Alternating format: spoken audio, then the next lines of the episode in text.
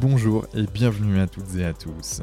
Je suis Quentin Aoustin, passionné par le développement de l'humain et cofondateur de Canopé Human Experience, agence d'accompagnement en bien-être, santé et performance. Avec Génération Canopé, je vous propose d'aller à la rencontre de personnalités, artistes, sportifs, entrepreneurs ou spécialistes pour comprendre comment ils font pour être heureux, en bonne santé et performants et ainsi pouvoir vous en inspirer. Et ça, Franchement, ça m'est vraiment, vraiment, vraiment très cher. Alors, prêt à embarquer avec nous? Je le savais. Let's go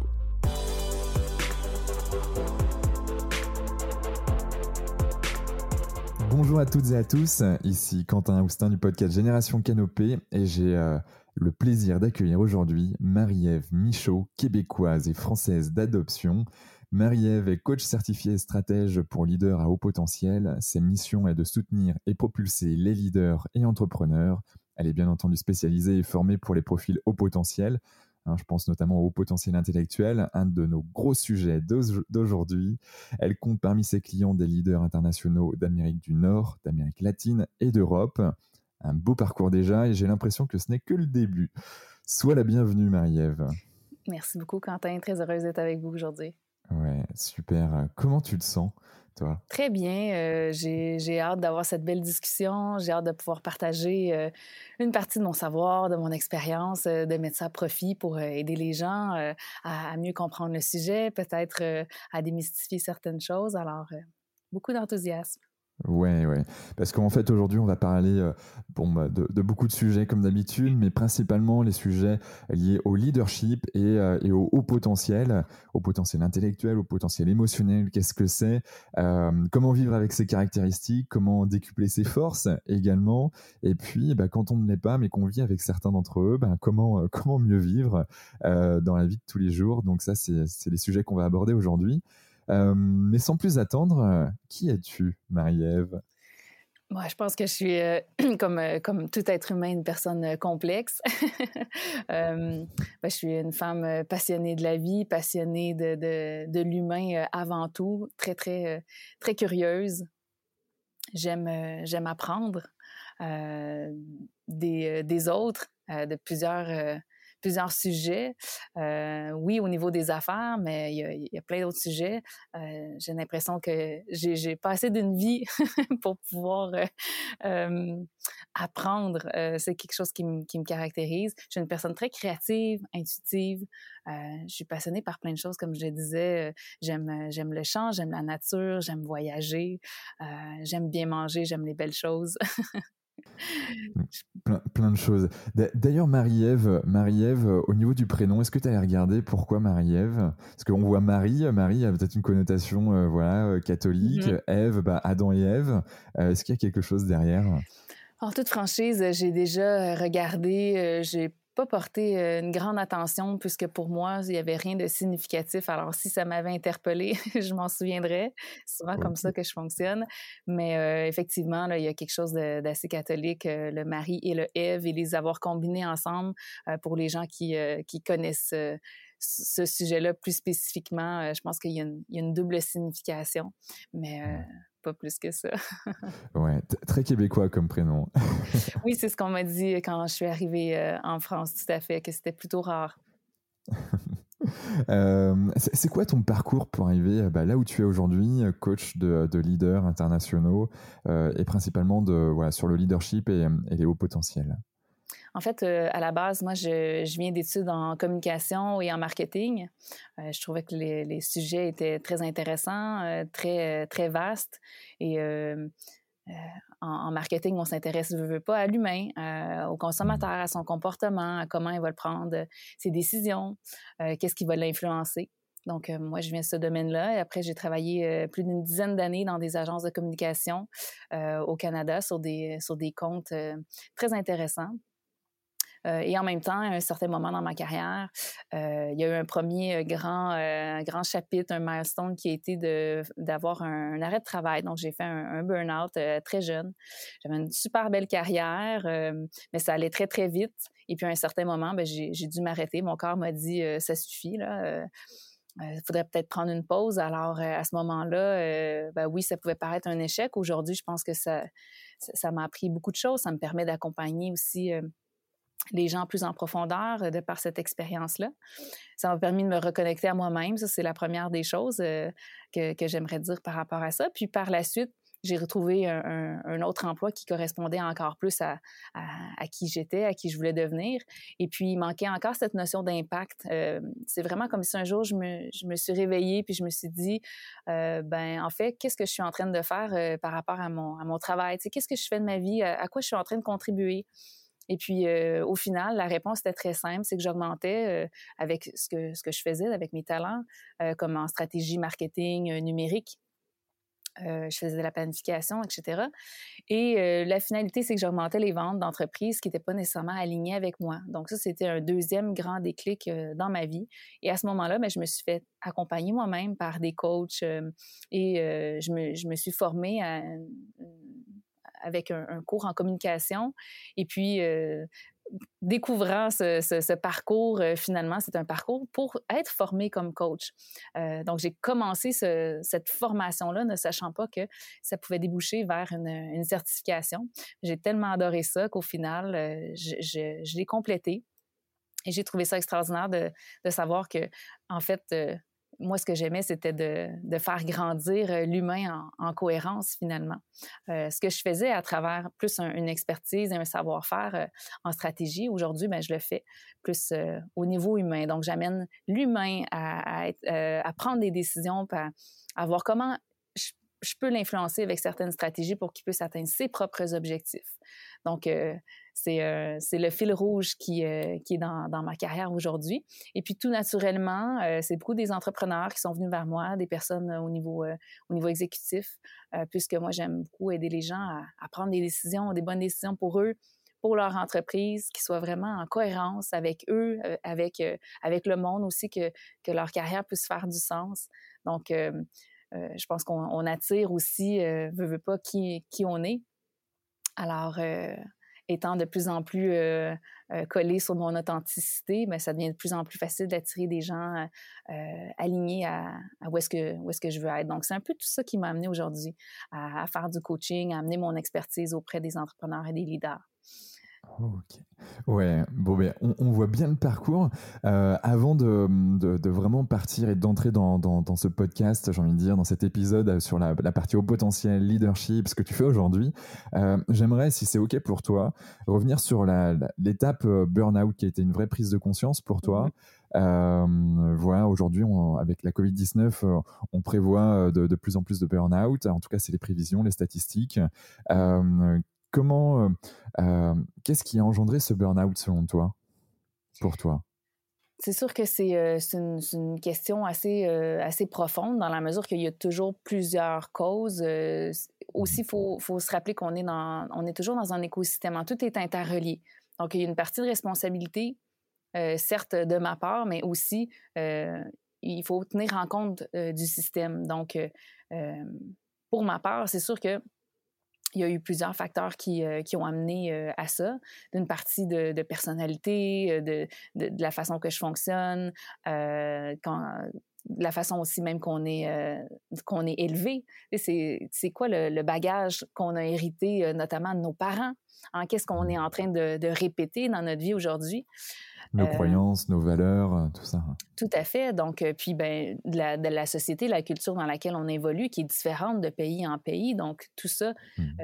amène des, des, des nuances. mais pour ma part, il y avait, il y avait une grande partie du fait que je n'étais pas nécessairement moi-même ou je ne m'affirmais pas toujours, j'en prenais beaucoup.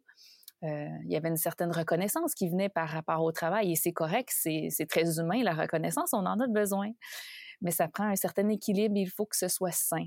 Et, euh, et dans mmh. mon cas, ben, possiblement que c'est une, des grandes causes, évidemment, parce que d'aller euh, d'aller au-delà de nos capacités, de, au-delà de ne pas nécessairement euh, respecter nos limites, fait en sorte que ben, on se déconnecte de, de, nos sensations, de notre corps, qui lui, lui le sait qu'on va trop loin. Mais c'est comme si notre mental, pour plusieurs raisons, des fois, va, nous amener à continuer hein, pour, euh, pour des moins bonnes raisons, disons ça comme ça. Alors, c'est une partie, je, dirais, de, la réponse. Et comme tu le mentionnais, on va pouvoir parler au niveau du haut potentiel, mais évidemment, quand quand ça, quand ça fonctionne vite dans notre tête, bien évidemment que ça, peut nous amener à être moins connectés à notre corps. C'est pas directement relié, mais au contraire, du fait que si on, est beaucoup dans la réflexion à un niveau très stratégique, il faut être capable d'équilibrer de l'autre côté aussi avec une, reconnexion au corps, parce qu'il il faut absolument que les, les deux se parlent. Donc, moi, mmh. c'est cette déconnexion-là aussi à un certain moment qui s'est fait. Je vais tellement réussir et je réussissais très, très bien dans ce que je faisais que ça m'apportait une certaine reconnaissance. Mais à un certain moment, j'étais déconnectée de moi-même, déconnectée de, de, mon corps qui me disait là, on, dépasse les limites et c'est là où est-ce que, ben, à un moment donné, le corps, il dit tu m'as pas assez écouté, là, je vais te donner un beaucoup plus gros signal et tu n'auras pas le choix. Alors, c'est là souvent que ça arrive. Mais ça, c'est dans mon cas. Euh, puis, euh, dans tous les cas, quand on arrive à un, burn-out, il faut surtout pas hésiter à aller chercher de l'aide plus au niveau des psychologues, au niveau psychologique. En le coaching, euh, c'est sûr que c'est une, posture qui est différente. Donc, de pas hésiter quand il y a des signes à aller, aller consulter, à aller demander, voir on, on est rendu où, à, quel stade. Et vaut mieux prévenir que guérir. Donc, dès qu'on se sent un peu euh, pris dans, un certain tourbillon, euh, c'est bien de pouvoir s'arrêter, faire une, une, introspection pour voir justement euh, où est-ce qu'on est rendu. Ouais, ça c'est en effet plus les psychologues, les psychanalystes euh, avec qui on va pouvoir échanger, raconter euh, euh, ben, nos, nos, vies antérieures, ben, nos vies antérieures, notre passé en tout cas, même notre présent. et c'est vrai que le coaching c'est plutôt présent-futur. On est plutôt dans un état de, de stimulation avec des objectifs qui, voilà, c'est une autre attitude, une autre posture, une autre démarche. Derrière qui, qui peuvent être parfois couplés en effet. Euh, mais, mais après, en effet, dans, dans cette phase de, de burn-out, euh, c'est peut-être euh, plus, plus intéressant d'aller d'aller voir vraiment des psychologues, des personnes qui sont, qui sont spécialisées là-dedans, qui vont nous accompagner dans cette démarche. Tout à fait. C'est important de voir où est-ce qu'on est, qu'on est. Puis de toute façon, une personne qui, est, qui est certifiée, qui a été formée, mmh. Moi, moi j'ai toutes les compétences pour être en mesure de, déceler justement euh, quel professionnel va être bon à, quel moment. Donc, de ne pas hésiter non plus. Euh, quand les gens vont vers des professionnels, euh, si c'est des coachs certifiés, vont être en mesure de vous rediriger aussi. Donc, des fois, quand on ne le mmh. sait pas, il vaut mieux faire un, premier pas, puis après, bon, on a des réponses. Yes. et toujours dans cette, tu parlais de déconnexion, comment tu as réussi à reconnecter? Oui, de plusieurs façons. C'est sûr que la première chose qui me vient en tête, c'est la méditation. Euh, souvent, on peut hésiter ou trouver ça difficile parce qu'on a, on a la croyance qu'il faut arrêter de penser complètement, surtout pour euh, les personnes au potentiel. Euh, ça, peut être plus difficile que, que, la moyenne, mais en fait, c'est pas tout à fait ça.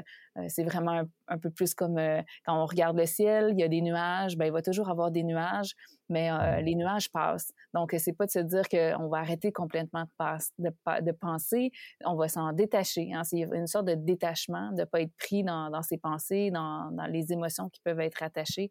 Et ça, c'est certainement une des clés qui m'ont été très utiles euh, parce que ça permet de revenir dans le moment présent. Des fois, on va parler de pleine conscience, de pleine présence, de revenir ici et maintenant. Parce qu'après tout, mmh. quand on est souvent euh, dans notre tête, mais je peux parler pour moi, mais de façon générale, le cerveau se promène. Tu sais, moi, je vois souvent comme euh, une timeline. C'est un peu comme si on se promène dans le passé, whoop, on s'en va dans le futur. Et puis, mmh. c'est très, très utile. Par contre, des fois, ça peut nous desservir. Donc, si on est trop souvent dans le futur, parce que souvent, euh, euh, on peut être dans la, dans la vision, avoir plusieurs idées, donc on, est dans le futur, mais des fois, ça peut causer une certaine anxiété, puis en fait, euh, ça nous détache de ce qui est réaliste. Ici et maintenant, aujourd'hui, qu'est-ce que je peux faire? C'est quoi la première étape? Donc, c'est mmh. toute cette notion de, de temps-là aussi qui est très importante, de ne pas rester attaché non plus au passé, de voir quelle expérience peut me servir aujourd'hui, qu'est-ce que j'en ai appris, donc, je dirais que cette notion de temps-là, la relation au temps, on entend souvent euh, dans le milieu des affaires de la relation à l'argent, qui est mmh très intéressante. Mais pour moi, il y a une relation au temps euh, liée euh, avec des, sujets, avec ma, clientèle aussi, évidemment, qui peuvent être intéressantes à creuser parce que en fin de compte, c'est un, un, concept qui, qui, vient de notre mental. Parce que le corps, lui, est dans le moment présent. Le corps, lui, se, se, se, promène pas sur, sur la timeline du temps. Donc, euh, déjà, juste ça, de, de, revoir, je dirais, sa relation au temps, euh, puis d'être très mmh. attentif, notamment par le biais de la méditation qui nous aide à revenir dans le corps, dans le moment présent. On, on mmh. se reconnecte souvent notamment sa respiration. Hein, la respiration aussi nous permet très rapidement d'être plus calme. Donc, euh, c'est ce qui me vient très euh, facilement quand, euh, quand tu me poses la question de quelle façon. Et puis ensuite, ben, c'est au quotidien, c'est aussi de pratiquer euh, tout dépendant de quel, de quel type euh, nous sommes. On peut être plus du côté euh, actif, donc à faire du sport, hein, la, fameuse dopamine, ou dans la sérotonine, on peut être plus à faire du yoga, par exemple, à faire du qigong. Donc, ça va dépendre de notre profil, c'est quoi nos préférences, mais de trouver des activités qui nous aident à revenir dans le corps ne serait-ce que euh, un bon exemple pour moi, c'est de faire, euh, de laver la vaisselle. Pour moi, c'est une façon au quotidien de vraiment revenir dans le moment présent. Je suis ici mmh. maintenant, puis j'essaie de pas penser à autre chose, de juste, je suis en train de faire la vaisselle. Donc, ça peut se pratiquer vraiment tous les jours, en marchant, en étant connecté. Euh, c'est ce qui me vient. Et, en effet, on, peut, on ne peut être heureux que dans le moment présent. C'est vrai que quand on projette, on n'est pas sûr que ça arrive. Alors du coup, ça peut nous procurer de la, dopamine, des hormones du bonheur, en effet, mais, mais à, court terme. Euh, le passé, c'est aussi à court terme. Et puis, euh, puis ben, parfois, c'est anxiogène des deux côtés. Euh, or, quand on est vraiment ancré dans le moment présent, c'est là où on peut jouir quelque part des, bienfaits de, de, ce, de, cette timeline, comme tu dis, de ce temps. Euh, et puis aussi, on sait aujourd'hui que euh, une mauvaise gestion de son temps, c'est aussi un des plus gros facteurs de gestion du stress euh, derrière. Donc, donc, mieux on a un rapport au temps, on va dire, clair, concis, conscient, plus derrière, on va avoir une gestion de notre stress qui sera, qui sera plus équilibrée et qui sera moins chargée en dopamine, l'hormone du stress derrière. Tout à fait. Qui, qui dit stress dit euh, émotion et dit qui émotion dit énergie, hein, parce que souvent on essaie de gérer le temps, mais ça se gère pas vraiment. C'est plus de penser en, en, termes de gestion d'énergie aussi. Mmh. Et quand on parle énergie, mais évidemment, on revient au sujet d'être dans le corps. Donc de se mmh. reconnecter euh, à ça, le temps étant dans, dans la tête, l'énergie dans le corps. Donc c'est tout ce, ce, ce switch-là cette, cette, bascule de dire comment je peux euh, mettre mon cerveau, je vais dire ça comme ça, au service de, de mon corps et, vice-versa, euh, pour pas être prisonnier finalement. Ouais, et, et en parlant d'énergie, euh, j'ai lu un bouquin dernièrement sur, euh, sur tout ce qui touche au neurohacking. Il y avait un, focus sur les hauts potentiels et, euh, et voilà, c'était pas la première fois que j'en entendais parler, mais, mais en effet, les hauts potentiels dépensent plus d'énergie euh, que, que, d'autres types de personnes.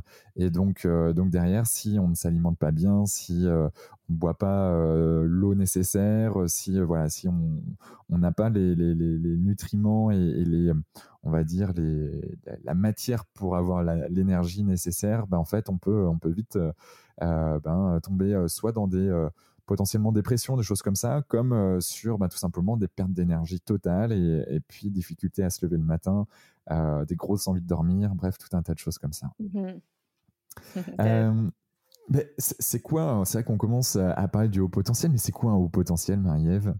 Oui, ben, écoute, euh, ce qui est intéressant, c'est qu'on on entend de plus en plus parler hein, du haut potentiel et euh, sous plusieurs euh, terminologies. Hein, déjà, on va entendre parler de la douance, personnes qui sont surdouées, multipotentielles. il y a certaines personnes qui ont même créé des nouveaux termes, dont le terme zèbre. dont les émotifs talentueux de Nathalie Alstein. pour moi, ici, on va vraiment parler d'haut potentiel intellectuel, et puis, euh, euh, souvent, j'aime le présenter sous, deux, euh, deux, deux, chapeaux simples, étant une haute puissance, si on veut, intellectuelle et une haute sensibilité, pour faire simple. Et puis, quand on parle au niveau intellectuel, c'est vraiment, ben, il y a des, tests qui sont effectués par des psychologues, neuropsychologues, dépendant des pays. Et c'est les tests officiels qui vont permettre de savoir quel est le QI et la majorité des experts vont s'entendre pour dire que c'est euh, à 130 et plus qu'on tombe dans le haut potentiel intellectuel. Et on peut même aller plus haut en 145 et plus on est dans le très haut potentiel intellectuel, donc THPI, et ça peut aller même plus haut.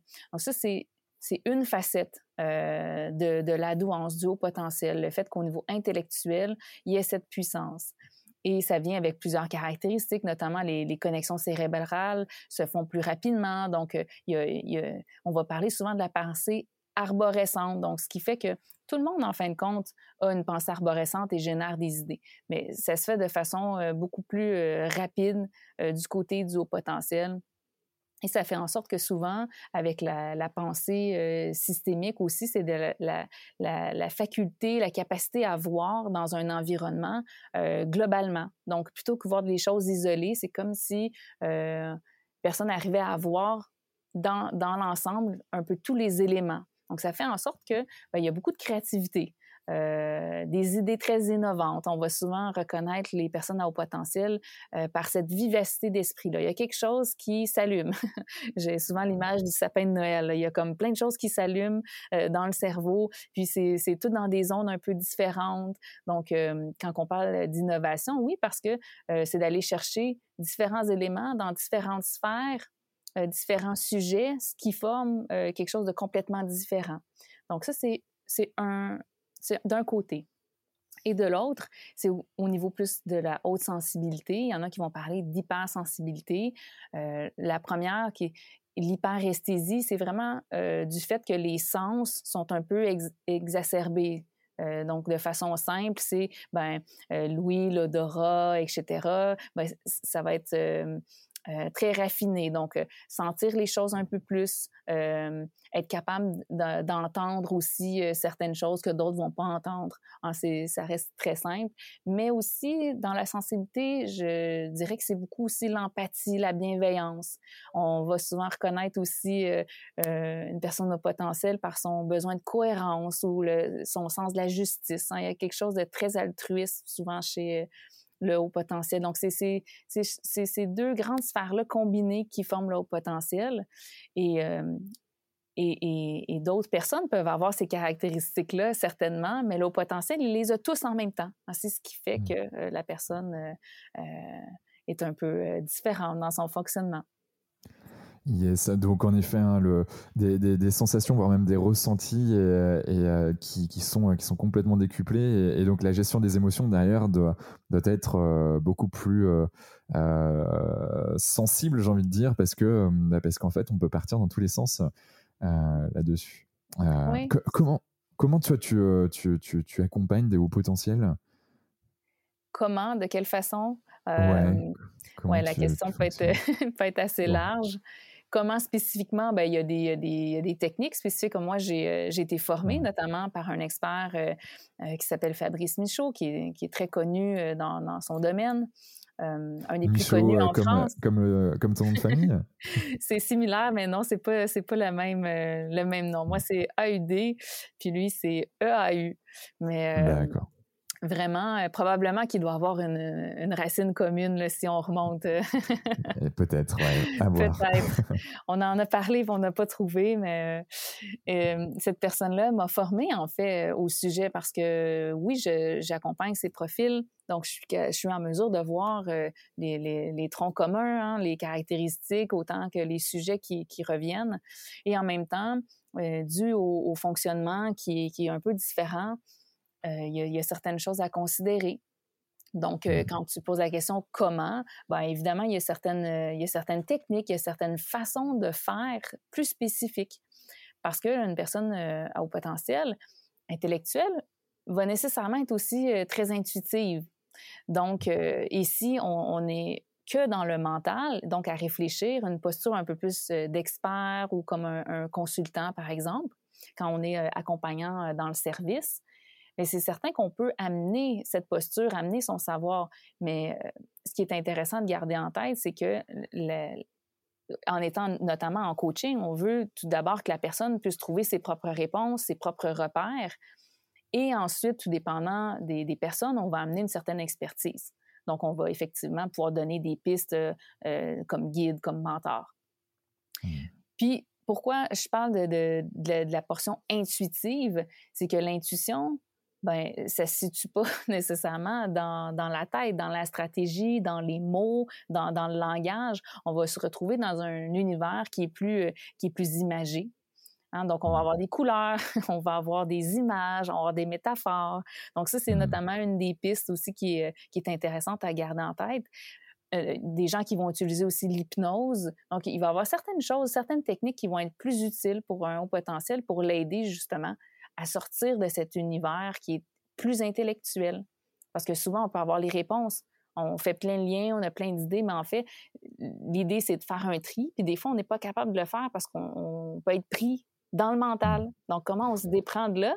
Bien, il y, a des, techniques autres. Parce que si on passe par le même chemin pour avoir les réponses, on reste dans le mental pour avoir des réponses dans le mental, ben ça va être un peu moins efficace. Donc, il y a des choses comme ça euh, qui peuvent être très, très utiles, euh, notamment justement dans le comment, ben, de, revenir, euh, de revenir dans le corps, de revenir dans des, des techniques qui vont être complémentaires au questionnement ou à, à la réflexion stratégique.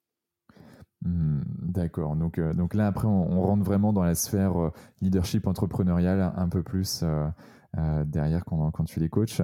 Mais, mais si je reviens encore un peu sur le haut potentiel avant de repartir sur, sur cette partie leadership, comment vivre avec, avec ça? Est-ce que c'est parce que c'est bon, ça, ça, prend beaucoup d'énergie, la, la, charge mentale est, est souvent souvent pleine. comment comment vivre avec tout ça? Tu, tu, tu, parlais de méditation tout à l'heure. Comment, comment toi tu fais? Et, comment toi tu, tu, as pu voir, parce que je crois que ton, ton, ton ami également est, au potentiel, comment, comment vous fonctionnez? En fait, il y, a, il y a plusieurs questions dans ta question. il y a plusieurs choses qui me viennent. Déjà, chose que j'ai pas mentionnée, il y a beaucoup de mythes par rapport au potentiel. On peut mmh. souvent penser que c'est une personne qui, qui, est bonne en mathématiques ou en sciences. Et puis, il y a beaucoup de potentiel, en fait, qui, qui sont dans les arts. qui sont dans la musique, le cinéma, journaliste. Donc, c'est à garder en tête aussi que le haut potentiel, c'est vraiment, c'est un fonctionnement qui est différent. Mais en, en, fin de compte, il y a des personnalités qui sont très, très, très différentes et le haut potentiel se retrouve dans plein de métiers. Ça peut être même euh, des personnes qui sont euh, euh, à la maison, au foyer. Moi, j'en connais un qui est papa au foyer. ça va vraiment dépendre. Donc, ça aussi, faut, il faut le garder en tête. Et euh, ensuite. Donc il n'y a pas que du Richard Bronson et du Steve Jobs ou du Elon Musk. non, puis, euh, puis même dans, dans, les personnes que tu as mentionnées, il y en a qui vont être ce qu'on appelle twice en double exceptionnalité, c'est-à-dire qu'ils ont un haut potentiel qui est couplé à autre chose. Donc, soit un trouble d'apprentissage euh, ou un TDAH, un déficit d'attention. Et ça, ça fait que le, le, profil, il va être encore différent. Donc, moi, je suis sur le sujet du haut potentiel, mais encore là, il y a, a d'autres choses qui, qui amènent une certaine complexité. Donc, mmh. ça fait en sorte que euh, on, il faut surtout pas mettre ça dans une case de dire ah la personne semble être intelligente, euh, euh, émotive, ah, finalement c'est haut potentiel. On les retrouve vraiment partout. Donc ça, c'est Je prends un exemple justement pour revenir là-dessus. Euh, en effet, hein, si on prend Richard Bronson qui est dyslexique et, mmh euh, et puis au potentiel, euh, très probablement, vu des, au vu des caractéristiques et, de ses aventures et, des, ses anciennes et ses, ses, actuelles et futures aventures. Oui, puis ce qui est, ce qui peut être plus difficile aussi, c'est de, de, vraiment identifier les gens quand il y a, il y a un trouble associé aussi. Euh, puis pour plusieurs raisons. Des fois, quand la personne aussi va changer de pays, va, va sentir un certain décalage, mais va penser que ce décalage-là, c'est lié par exemple à la culture, à l'expatriation. En fin de compte, il y a un, il y a un réel euh, décalage du fait que la personne est au potentiel. Donc, vraiment, quand on, quand on sent qu'on peut être concerné, ça peut être utile de se questionner et il faut le faire aussi euh, euh, dans un moment qui fait du sens. Hein. Quelqu'un qui, tantôt, on parlait de dépression, de burn-out. Des fois, c'est pas tout à fait le bon moment parce que ça va ajouter euh, à la charge mentale, à la charge émotive. Donc, c'est un réel sujet pour lequel il, faut, il faut se questionner où est-ce qu'on est, être prudent. Tu moi, je vais vais pas identifier des personnes comme ça en leur disant ah parce que souvent, ben moi, je suis habituée dans mon sujet, mais le but, c'est pas mmh. de, de révéler tout le monde comme ça. Là. Euh, les gens l'ont pas demandé, puis des fois, c'est pas utile. Donc, ça aussi, c'est à garder en tête parce qu'il y a beaucoup de haut potentiel, en fait, qu'ils ne le savent pas, et c'est aussi parfait comme ça. Euh, mmh. de le savoir ou de ne pas le savoir, ça va vraiment dépendre de la personne, de comment elle se sent, c'est quoi son besoin. Euh, Puis quand on disait comment, comment on vit avec le haut potentiel ou avec une personne à haut potentiel, ça va vraiment dépendre de chacun. Le haut potentiel, il peut être très, très, très heureux, comme il peut être très malheureux. Et ça, c'est toute la population qui est comme ça. souvent, on va lire, euh, on va, quand on commence à s'intéresser au sujet, on va voir dans, dans, tout ce qui a été écrit, souvent, ça va être des personnes qui vont écrire notamment des cas cliniques. Donc, euh, ça va être des psychologues mmh qui vont parler de leur expérience dans leur cabinet. Donc, évidemment, les personnes viennent les voir parce qu'ils ont des certains défis. Euh, mais c'est pas à mettre dans une case non plus. Il y a plein d'eau potentiels qui vont très, très bien. Et comme ils ne le savent pas, qu'ils sont au potentiel parce que ça va bien, ils n'ont pas été identifiés, mais ceux-là, on, on les connaît pas nécessairement. Donc, ça fausse vraiment euh, les statistiques. Donc, c'est vraiment à garder en tête qu'en général, au contraire, même quand on, lit euh, le livre de Béatrice Millette euh, qui, qui, parle des vrais surdoués, euh, titre qui, qui, qui, peut être partagé d'opinion, mais ce qui est intéressant, c'est que elle explique ce que, ce que je viens de, parler, mais parce que au final, on ne peut pas dire que les hauts potentiels vont pas bien. Que, mmh. parce que souvent, on peut se mélanger. Hein, le haut potentiel, s'il va bien ou s'il va moins bien, c'est pas nécessairement euh, à cause de ses caractéristiques. C'est pas parce qu'une personne euh, euh, a une haute sensibilité émotionnelle que nécessairement elle va tomber en dépression. Ce serait vraiment de, faire une association très simpliste. C'est vraiment, on en parlait un peu plus tôt dans la conversation, au niveau du bagage aussi, c'est dans quel environnement le haut potentiel a évolué. Donc, si la personne au potentiel a été identifiée jeune ou pas, euh, est-ce que ses parents étaient au potentiel et ont compris le fonctionnement de leur enfant? Et ça fait en sorte que ben, c'était beaucoup plus facile de, lui fournir les ressources pour qu'elle puisse bien grandir. Donc, l'identification ou pas l'identification va, jouer dans, la jeunesse. Euh, même chose dans le parcours scolaire. Mmh. Ceux qui ont été identifiés ou ceux qui n'ont pas identifié, ben, il va y avoir une, grande différence. Euh, ça, mmh. c'est certain. Donc, ça va vraiment dépendre du, milieu, de l'environnement, euh, puis par la suite, ben, de la personnalité. Hein, parce que des personnes qui, qui, peuvent être naturellement plus, par exemple, résilientes euh, que d'autres, on a tous notre parcours de vie. Euh, et après ça, ben, quand on arrive à l'âge adulte, quand, quand, on est identifié à l'âge adulte, ben, c'est un tout autre parcours parce que euh, si on l'apprend à l'âge adulte, ça peut changer beaucoup de choses. Hein. C'est comme si euh, on avait des, des, lunettes bleues toute notre vie pour, pour voir le monde. Puis tout d'un coup, on, on change nos, nos, lunettes bleues, puis on a des lunettes jaunes. Hein. Donc là, quand tantôt on parlait de regarder sur dans le temps, la, la timeline du temps, c'est comme si quand on l'apprend à l'âge adulte, ça change beaucoup de choses parce qu'il faut réécrire une partie de l'histoire au vu de la nouvelle euh, grille de lecture. Donc ça, ça peut, ça peut amener euh, des inconforts. Donc, il y a différentes phases comme ça. Euh, quand on, quand on l'apprend, ce qu'on a besoin par rapport à quelle phase dans la découverte de la douance. Donc, c'est pour ça que c'est un, un réel sujet.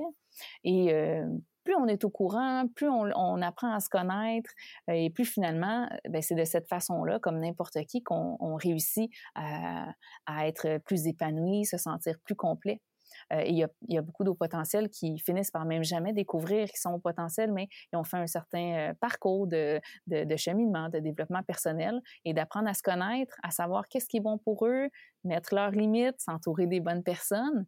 Et puis, euh, au final, ils, se sentent très, très bien. Donc, c'est à garder en tête. Il y a pas, c'est jamais noir ou blanc, comme dans n'importe quoi, même si des fois, on peut avoir tendance à, à être un peu comme ça euh, et de dire ben c'est soit un ou soit l'autre, mais c'est vraiment d'apprendre à, lier et être dans le et et non le ou. Hein, c'est pas un ou l'autre. Donc euh, je sais pas si ça va dans le sens de ta question parce qu'il y avait plusieurs branches. si, si, si, si, Alors je, ne sais pas si tu entends là, il y a euh, un de mes voisins qui doit faire du bruit. Alors, je sais pas ce qui se passe, mais. pour le moment, ça va pour moi. J'espère que. Ça va Bon, tant mieux dans ces cas-là. Euh, comme s'il y avait un, tonneau avec des choses qui se passaient à l'intérieur. Je, je, ne sais pas. Bon, comme un feu d'artifice à l'intérieur d'un tonneau, tu vois. Euh, si, je reviens et je veux faire un résumé euh, du haut potentiel, par exemple, moi, je suis une personne euh, et j'ai l'impression que mon conjoint ou ma conjointe, voilà, elle, est potentiellement au potentiel. du coup, c'est, ce serait quoi, toi qui as un radar à haut potentiel mmh Hypersensibilité, voilà, quelqu'un qui, qui peut potentiellement rêver, qui, qui voit, qui, a une, qui a une vision 360, qui, qui va très vite, qui a des sauts d'humeur parfois. comment, comment on peut voir ça? Ouais, je dirais pas nécessairement euh, saut d'humeur parce qu'en fin de compte, euh, c'est c'est pas nécessairement euh, c'est pas nécessairement ce qui caractérise. Euh, par rapport à l'hypersensibilité, oui, il peut y avoir une fluctuation qui, qui est plus grande, mais c'est vrai que d'un point de vue externe, peut-être que ça peut paraître extrême ou c'est que les variations sont, sont plus grandes. mais pour moi, saut d'humeur, c'est plus dans, dans, la gestion de soi, parce que c'est pas c'est pas quelque chose qui est agréable pour personne, ni pour la personne, ni, ni pour les autres. Mais mmh. je dirais plus, oui, une certaine variation. Souvent, en fait, euh, vu de l'extérieur, souvent, on va entendre le mot trop. comme trop émotif, trop, euh, il réfléchit trop, mmh.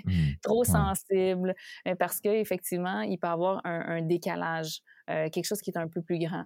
Mais oui, une personne qui, euh, qui, est créative, qui a souvent des idées qui sortent de la boîte. Euh, on sent qu'il euh, y, y, a cette, cette intelligence qui est là. sais, la vivacité d'esprit, ça c'est clair. On peut reconnaître une personne qui a souvent des, des, bonnes idées, qui fait des connexions, qui est très proactive. c'est quelqu'un qui va être actif un peu de ce côté-là. Dans, dans, la sensibilité, on parlait, oui, au niveau des émotions, très sensible, très empathique, très ouverte aux autres, aime les conversations qui vont être profondes euh, c'est, ça, peut être très subtil euh, à, ce niveau-là. C'est, mmh. pas mal, euh, c'est un, ça, peut être un, un court résumé, disons, de, du potentiel parce qu'effectivement, il y a plein de, il y a plein d'autres petites branches, puis ce n'est pas juste ça non plus. Mais ça peut nous mmh. donner des indices. Euh, ouais. Il y, a, quelques vidéos en effet YouTube et, TEDx euh, là-dessus euh, sur voilà sur qu'est-ce qu'un haut potentiel, quelles sont les caractéristiques et, on les mettra dans, les notes du podcast euh, dans, ces cas-là. ok. comment comment vivre avec un haut potentiel si nous on ne l'est pas?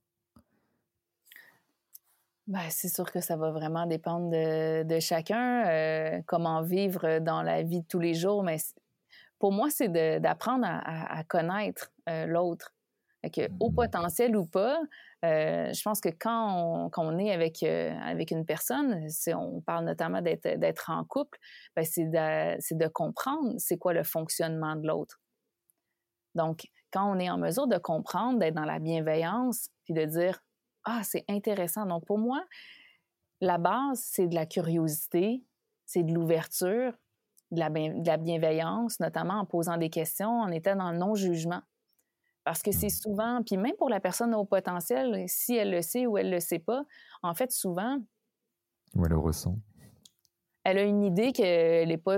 Elle pense pas tout à fait euh, comme, euh, comme les autres, ou tu sais, il y a comme quelque chose qui fait qu'on sent que la personne est un peu différente, mais c'est pas nécessairement dit mais c'est vraiment de rester ouvert, en fait, parce qu'on on peut trop rapidement prendre pour acquis. Et, parfois, ce que, ce que je peux avoir constaté euh, dans ma pratique, c'est une personne qui ne se connaît pas, en fait, c'est que là, la personne, elle est haut potentiel. Et en fait, ce qui est très normal, s'imagine que tout le monde est comme elle c'est un mmh. peu normal dans un sens parce que mmh. la personne a ses propres lunettes. Donc là, la personne s'imagine qu'à à son niveau, à sa vitesse, par exemple, sa, rapidité euh, euh, de penser ou, d'exécuter certaines choses, elle va s'imaginer que tout le monde est comme ça, est capable d'avoir cette capacité-là dans certains domaines. Et là, peut être souvent impatiente, par exemple, de ne pas comprendre, de dire, ben je comprends pas, voyons. Puis il y a un certain jugement qui se fait. Euh, puis en fin de compte, ben, c'est juste parce que euh, tout le monde est, différent. Donc, c'est vraiment de faire attention. Donc, quand tu dis comment vivre, ah, ben, pour moi, c'est de, premièrement, c'est d'être dans l'ouverture, dans le questionnement. Et quand on comprend que l'autre est différent et, son fonctionnement, ben, on est capable aussi de, s'adapter, d'être dans la bienveillance. Parce que sinon, en fait, on va être dans le jugement et ça, c'est pas utile. c'est la première chose qui me, qui me vient. Euh, Et ça, euh, c'est pareil au travail. Hein. Quand on a des collègues de travail euh, qui, euh, qui sont ou qu'on pense qu'ils sont au potentiel, mais voilà, c'est d'avoir cette posture, cette attitude également à, avoir. Oui, tout à fait. Donc, c'est de respecter ses besoins en étant au potentiel ou pas et de respecter aussi ceux des autres. Donc, c'est vraiment une notion de, d'ouverture, de, curiosité, de compréhension, puis ensuite euh, de respect. Parce qu'en en fin de compte, euh, quand on est dans, dans, dans l'amour et qu'on est dans l'amour inconditionnel, on n'est pas censé avoir de limites. Donc, on n'aime pas l'autre parce qu'il est comme nous ou parce qu'il pense comme nous. Donc, c'est laisser place aussi euh, à cette euh, différence, même je dirais unicité, hein, parce que la différence, des fois, elle peut euh, diviser, mais quand on est dans l'unicité, en fin de compte, ben, tout le monde est différent et on reste curieux de voir c'est quoi ces, ces, ces, petites différences-là de chacun. Yes. Est-ce que tu as des lectures à nous préconiser sur ce sujet, sur les hauts potentiels? Je sais qu'il y en a quelques-unes, mais... Oui, mais celle que j'ai mentionnée tantôt, je pense que c'est vraiment en avoir fait plusieurs quand on commence dans le sujet. C'est le livre de Béatrice Millettre, euh, le livre des vrais surdoués, parce que pourquoi elle dit vrais surdoués, euh, ce que je trouve intéressant dans son angle, c'est justement de dire non, c'est, pas vrai euh, que les, les, surdoués sont malheureux. En fin de compte, pour la majorité, ils vont très, très bien. Et pour cet angle-là, je conseillerais à toute personne de commencer avec cette lecture-là. on va des fois un peu parler des traits de caractéristiques des hypersensibles. Euh, mais il y a des des, euh, des, caractéristiques plus spécifiques au potentiel. Donc, il y a des nuances qui ne sont pas nécessairement faites, mais quand, on, débute dans le sujet, je pense que c'est vraiment une lecture qui, euh, se fait très bien, puis qui nous amène dans, dans une zone plus de puissance puis de pouvoir que d'autres lectures qui peuvent amener un regard un peu pessimiste sur le sujet. Ouais, bon, restons optimisme, optimistes, pardon, complètement. Euh, partons sur le, leadership, un sujet que j'aime beaucoup également. Euh, c'est quoi le leadership pour toi? Qui est intéressant dans le leadership, c'est que la, première image, c'est un peu le, super-héros, la, personne qui va euh, au-devant, qui a du courage, qui va faire ce que les autres vont pas nécessairement faire. Oui, c'est ça. Puis euh, pour moi, ça, ça, ça, a été ça, puis ça peut être encore ça d'une certaine euh, façon. Euh, par contre, plus j'avance dans, dans, ce sujet, puis à travailler avec des personnes extraordinaires, puis plus on se rend compte que finalement, ça n'a plus tellement rapport avec nous. Hein, c'est plus une question d'être dans, dans l'ego de moi je vais le faire et comme je vais le faire, les autres vont le faire, ils vont suivre mes pas. Il peut avoir cette notion mais il, s'agit encore plus de, laisser la place à l'autre. Donc, c'est de, mettre son, fameux ego, hein, qui, est sain, euh, au service, finalement. Donc, mmh. pour moi, une notion de leadership importante, c'est vraiment de dire comment, en tant que leader, en tant que personne qui est en contact avec euh, des gens euh, sur lesquels on peut avoir une, une, influence positive, comment on peut créer un environnement qui est sécuritaire, qui est dans la confiance pour que chacun puisse se développer? Parce qu'au final, euh, c'est pour moi, c'est ce que ça veut dire euh, aussi. Donc, c'est pas, mmh c'est pas juste de s'imaginer qu'on on doit être imputable, qu'on a euh, de grandes responsabilités, qu'on se met la pression, parce qu'on peut, on peut vite tomber on peut vite tomber tout court. c'est un peu ça aussi. C'est vraiment dire comment moi je peux prendre ma partie à moi et oui, travailler sur moi, inspirer les autres à faire certaines choses, mais être dans l'humilité de dire tout le monde a son chemin, peut-être que mon chemin c'est pas celui de l'autre et euh, de laisser l'autre euh, euh, la, la, la, place et la, la, possibilité de découvrir quel est son propre chemin. Ça ne veut pas mmh. dire qu'on a tous les mêmes défis, les mêmes parcours de vie, etc. Donc, pour moi, c'est vraiment cette, cette notion dans le leadership que je trouve intéressante, d'amener les leaders à se connecter à eux, puis à être... Oui, être soi-même et c'est ce qui permet aux autres aussi euh, de pouvoir l'être. C'est ce qui, c'est ce qui fait que c'est très inspirant d'être avec une personne qui inspire euh, mmh. à, devenir la meilleure version de soi et pas euh, de vouloir devenir l'autre personne, c'est-à-dire ce leader.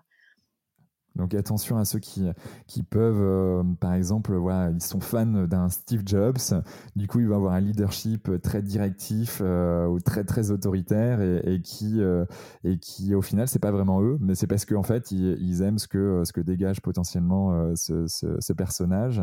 Donc attention à pas vivre dans, dans la peau de quelqu'un, mais vraiment être soi-même pour vraiment décupler tout son potentiel de leadership. C'est ça. Mm-hmm. Tout à fait. Puis c'est un, pour moi, c'est un outil euh, le fait d'avoir des, euh, des, personnes qui nous inspirent, des mentors, c'est un outil intéressant pour aller euh, mettre à jour finalement ce qu'on veut incarner. Donc, ce que je vois, par exemple, tu donnes l'exemple de Steve Jobs, qu'est-ce que je vois en lui que j'aimerais incarner plus, que j'aimerais inspirer, que mmh. j'aimerais être et devenir? Hein, puis une fois que c'est fait, ben c'est drôle parce que souvent les gens vont changer, vont changer de mentor, ils vont trouver un nouveau parce que là il y a mmh. autre chose qu'ils veulent euh, venir développer, etc. Donc euh, c'est un, un, très bon point parce que souvent on, on, se met nous-mêmes malheureusement dans des cases des fois. Euh, puis à, un certain moment, il faut, faut, être juste flexible de voir qu'est-ce qui est là, qu'est-ce qui est bon ici maintenant, puis après, ben, peut-être que des choses qui auront changé. Ouais, tu, vois, là, je vais, euh, tu, parles de différents styles de leadership, euh, toi, dans tes accompagnements, ou tu, euh, tu, fais des questionnaires, des... comment tu fais, toi? Il y a plusieurs outils qui sont, qui sont disponibles et je te dirais que moi, de plus en plus, je tends à j'en utilise encore certains euh, mais pour moi, c'est vraiment une question d'aller vers les différentes forces. Et quand je mmh. travaille avec des hauts potentiels, je me concentre aussi euh, nécessairement au début sur les caractéristiques parce que c'est celles-là qui sont euh, qui peuvent être des accélérateurs. Hein, je vais donner par exemple le fait que le, haut potentiel, il va souvent être très engagé. Mmh. Donc, étant très engagé, il va mettre tout son cœur, par exemple, dans son travail. Et si c'est son entreprise, ben là, c'est d'autant plus décuplé. Ce qui va faire en sorte qu'un chef d'entreprise euh, qui est très engagé envers son entreprise, évidemment, euh, s'il ne le sait pas nécessairement, qui est au potentiel, euh, ce qui va faire en sorte que, moi j'appelle ça des fois un leadership excessif, c'est-à-dire que il va tirer un peu trop. c'est comme mmh. si il y a, une, notion, comment je peux dire, c'est comme si le, c'est comme si le leader entrepreneur, euh, il voulait tellement. un peu. C'est comme s'il voulait tellement que les autres soient aussi passionnés que lui. Puis là, il va embarquer les autres. J'avais une cliente comme ça, euh, euh, chef d'entreprise, elle avait une vingtaine d'employés comme ça. Puis à un certain moment, tu sais, euh, par rapport à sa culture d'entreprise, elle voulait tellement que ça soit génial, que les, les, les employés soient euh, dans une culture, euh, dans le plaisir, dans l'équilibre. L'intention était géniale, mais, c'est, mmh. mais le décalage était beaucoup trop grand parce que ça reste des employés. Tu sais, il faut aussi, comme je le disais tantôt, s'ajuster, être dans la compréhension, dans l'ouverture. Donc, c'est de faire attention de ne pas tirer. Tu sais, souvent, je vais dire tirer sur une fleur pour pour qu'elle pousse. Hein. On ne va pas tirer. Là. Il faut que ce soit euh, que ce soit naturel. Il faut respecter un certain rythme. Donc, souvent, par rapport au leadership, je vais coupler ça avec des sujets d'eau potentiel pour justement venir faire euh, certaines nuances.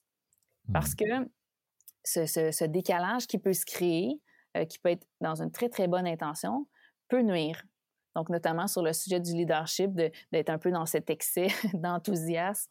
Euh, tu sais, ma cliente qui avait euh, notamment euh, euh, instauré des, des réunions avec ses employés, mais si j'étais ses employés, même, même en étant dans, dans, dans, cette réflexion d'engagement, je me dis peut-être que ça peut être fait différemment. Donc là, à ce moment-là, ben, c'est mmh. d'aller questionner plus, et de dire qu'est-ce qui est bon pour vous, est-ce que ça fait du sens? En fait, c'est d'amener plus de co-création. Euh, puis d'être mmh. vigilant parce que là, au potentiel, il va peut-être avancer euh, des fois plus vite. Euh, il va avoir des idées. et c'est ce décalage-là de la personne visionnaire qui veut faire arriver plein de choses, mais au final, dès qu'on inclut des gens dans nos projets, ben c'est certain que ça va, dans un sens, ralentir parce que, ben oui, effectivement, quand on ajoute des humains, euh, ça va nous amener plus loin. Mais au, tout début, il faut être capable de communiquer notre vision. Euh, il faut mmh. que chacun euh, fasse sens de ce projet-là. C'est pas parce que nous, on le fait pour une certaine raison ça va être exactement la même chose chez l'autre. Donc, d'être capable de mobiliser, d'engager les gens. et pour ça, ben, ça prend, comme je le disais, au niveau du leadership, ça prend une ouverture, ça prend de dire, ben, je suis curieuse de savoir, tu sais, pour chaque individu. Moi, je suis très dans, dans, dans l'individualité. c'est important de pouvoir voir l'unicité de chacun puis, puis de l'adapter parce que c'est comme ça aussi qu'on fait en sorte qu'on est capable d'avancer. Ouais, ouais je, je, te partage, je partage euh, bah, tout ce que tu dis et, notamment le fait que euh, tout est tout est pour eux et, et tout est euh, changeant dans le sens où en effet là en face de moi j'ai récupéré une sorte de petit graphe, une, infographie sur six styles de leadership euh, et, et, tu vois, avec leurs caractéristiques, je vais les énumérer, comme ça, ça permettra de poser le cadre pour certains, et puis tu vas me dire toi ce que tu en penses. Euh, il y, a, y, a, le leadership directif, donc avec des caractéristiques voilà, de, de forte exécution, autoritaire, qui, qui, va chercher les résultats. Euh, il y a le leadership chef de file, donc lui qui va chercher l'excellence, qui est minutieux, exigeant. Euh, il y a le leadership participatif, donc lui il pense vraiment au collectif, à son équipe, euh, quelqu'un d'innovant, créatif. Et puis tu as trois autres, euh, trois autres styles de leadership. Il y a le leadership visionnaire. Euh, je pense on parlait de Steve Jobs, et eh ben il est un peu de, différents styles de leadership. Et on reviendra sur, je pense, cette porosité. Euh, voilà, c'est quelqu'un d'inspirant, motivant, charismatique. Et puis on a le style leadership coach, donc autonome, performance, apprentissage. Et puis le dernier qui est le leadership collaboratif, euh, qui est sur de la cohésion. Pareil, c'est un, peu comme le collaboratif ou comme le participatif, pardon, mais on est plutôt sur de la cohésion, du partenariat, de la coopération. Euh, voilà, comment on crée du, du, lien derrière tout ça. Donc, donc six styles. Et, et c'est vrai que quand, quand j'en parle parfois avec des managers ou, des directeurs ou des chefs d'entreprise, euh, bah en fait, on n'est jamais un vrai style de leadership. Euh, j'ai l'impression et, et, surtout que ben voilà un moment donné dans notre vie on va être un style de leadership et puis en fait plus on va euh, augmenter notre expérience, plus on va euh, apprendre de nouvelles choses, ben plus on va. Euh, et puis les personnes qui nous entourent vont nous influencer aussi, vont faire que bah, derrière on va pouvoir bah, être une sorte de couteau suisse du, leadership. mais en tout cas, le principal, je pense que c'est vraiment d'être soi-même au moment où, où, on, où, on, développe, en tout cas. Mm-hmm. Oui, puis pour moi, ce qui est intéressant avec des, des, tests ou des concepts comme ça, avec des catégories, euh, mmh. ce qui est intéressant, c'est qu'on est capable de mettre des mots et d'être en mesure de s'identifier, parce que quand on n'a rien, on a une page blanche, c'est plus difficile. Mmh. Après, ce qui est intéressant, et, euh, et, dans ma formation notamment, on en parlait beaucoup, il peut y avoir beaucoup de tests de personnalité notamment. Hein, le, mmh. MBTI, euh, il y, y, a plusieurs choses, euh, les, les, les couleurs. Process comme, euh, ouais, les couleurs. Ouais. Ce qui est intéressant, c'est qu'avec le, le, profil au potentiel, souvent, évidemment, on a de la difficulté à le mettre dans une case. C'est quand tu énumérais notamment les styles de, de leadership, ben naturellement, on, on, se retrouve un peu dans, dans tout finalement. Mmh. Parce que le premier étant, par exemple, au niveau directif, mais là, au potentiel, il y a un sens de justice qui est très élevé. Hein, puis quand on parle de, de, justice, euh, notamment avec les, les fameuses blessures de, de Lise Bourbeau, euh, mmh. on se rend compte que que j'ai interviewé sur ce podcast. Donc, euh, si vous n'avez pas encore écouté l'épisode avec Lise, allez-y. Euh, voilà, c'est dans les épisodes 14-15, euh, je ne sais plus, mais, en tout cas, allez-y, c'est une petite pépite. Oui, tout à fait. C'est une, une, femme extraordinaire qui est très inspirante. Puis, elle parle de ces, ces fameuses blessures qu'on peut avoir en les catégorisant. Puis, ce qui est intéressant, c'est le lien avec la justice. Donc, au potentiel, au sens de justice et on se rend compte euh, dans, dans ce que dans ces, les travaux euh, euh, de Madame Bobo, c'est que en fait il va avoir un masque de, de rigidité. Hein, donc, quand on est dans cette blessure d'injustice, on devient rigide, donc on devient un petit peu dans ce qu'on appelle le noir ou blanc. Hein, mmh. Puis là, tu me vois venir un peu, on peut être dans le directif. Mmh. Alors là, quand on vient à toucher à cette, cette valeur-là, ben, ce qui arrive, c'est que le haut potentiel va être vraiment intransigeant, va dire non. Et là, euh, ça vient de toucher à sa valeur. Euh, et là, il se passe quelque chose qui fait en sorte qu'il peut, être très directif. il, y a, des nuances comme ça qui peuvent être intéressantes. Et du fait qu'il y a souvent des hauts standards, ben, il va être dans l'excellence. Je ne vois pas un de mes clients qui ne euh, veut pas faire des choses qui, sont bien faites, qui ont des standards élevés. Donc, veux, veux pas, cette excellence-là aussi dans le, deuxième profil que tu parlais est identifiée. Donc, c'est là où est-ce que il faut voir, comme quand on fait des tests au niveau de l'intelligence émotionnelle, ça sert à identifier où est-ce qu'on est, ce serait quoi les, les, zones aveugles, les angles morts qu'on ne voit pas, qu'on aimerait développer. Et tout ça vient nécessairement de nos expériences, de notre bagage et nous aide à, cibler vers le futur ce sur quoi on aimerait peut-être se concentrer.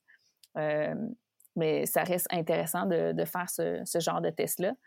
Euh, mais il faut toujours le prendre avec, euh, avec, des, avec nuance, avec des pincettes, comme, comme on dit. Ouais, ouais, ouais. On prend un peu de hauteur là-dessus, bien évidemment. Tout à fait. Et comment toi tu accompagnes euh, ces, ces, leaders euh, comment, tu, comment tu développes le leadership chez ces hauts potentiels, ces, ces, top managers, ces managers, ces dirigeants que tu accompagnes? Et qu'est-ce que tu entends par comment? euh, bah, comment tu, euh, tu, tu, vois, tu as, une personne, un chef d'entreprise, euh, tu vois qu'au niveau de son leadership, ben voilà, il n'incarne pas forcément le personnage qu'il est, bah, la personne qu'il est vraiment.